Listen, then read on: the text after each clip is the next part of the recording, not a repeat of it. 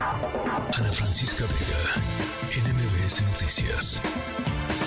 Justamente hablando de violencia, ya les decía hace ratito, cuatro reporteros en Chilpancingo fueron baleados después de cubrir el asesinato de eh, un eh, chofer del transporte eh, público, Víctor Mateo, que bueno, y una de las víctimas, uno de los reporteros que fueron embalaseados, es un eh, reportero de la agencia Cuadratín Guerrero. Él es una de las víctimas en la línea telefónica, su director, Ricardo Castillo.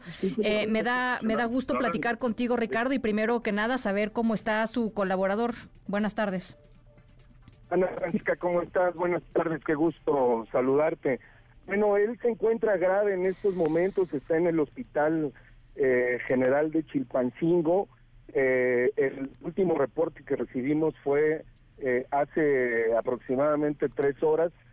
Tenemos información de que la autoridad local va a informar en un par de minutos cuál es el nuevo diagnóstico, pero hasta este momento nuestro compañero Víctor Mateo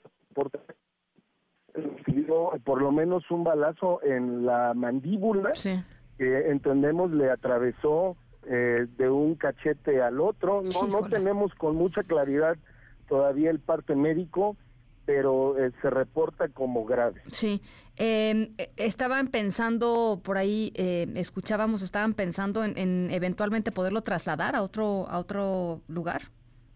Ahorita en unos momentos va a haber una reunión eh, eh, con eh, colegas que vamos a definir un poco las acciones a tomar, primero con el estado de salud del compañero y, de pues las circunstancias que privan en la entidad, pero bueno, del estado de salud y de su atención dependerá un poco de lo que definan los médicos.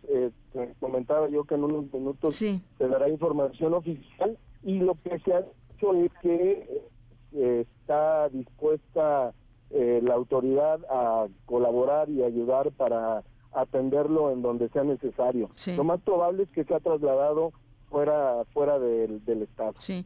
Eh, hace unos días el secuestro de cuatro de cuatro personas, tres periodistas y el hijo de uno de los periodistas. Ahora esto, Ricardo, es un un estado complicadísimo para el ejercicio del periodismo.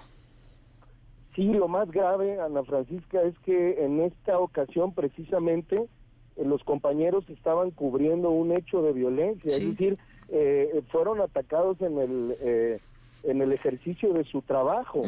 Y bueno, no solamente fueron cuatro los que se encontraban ahí, cuatro fueron heridos.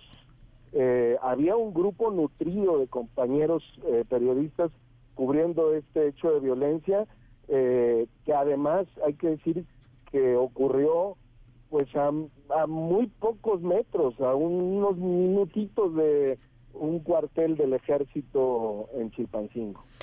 Bueno, pues eh, eh, algo más, Ricardo, que te parezca importante pues destacar en este en este caso. Que no que no para la violencia en Guerrero, es algo sumamente preocupante.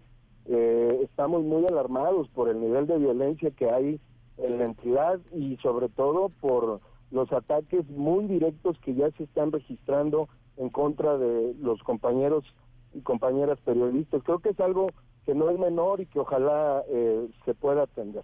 Bueno, pues nosotros estamos, por, supuesto, muy pendientes de la salud de Víctor eh, y, pendientes de lo que esté sucediendo por allá. Gracias, eh, como siempre, Ricardo, por conversar con nosotros. Un abrazo, Ana Francisca, gracias. Ana Francisca Vega, NMBS Noticias.